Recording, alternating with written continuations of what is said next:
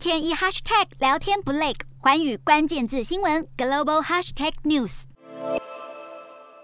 缅甸政变至今，当地的冲突不断，紧张的情势仍未缓解。根据缅甸当地媒体报道，军政府持续镇压反抗势力，烧毁了村庄数百间的房屋，造成许多人流离失所。另一方面，被军政府罢黜的缅甸领导人翁山苏姬日前再度被缅甸军政府追加贪污罪。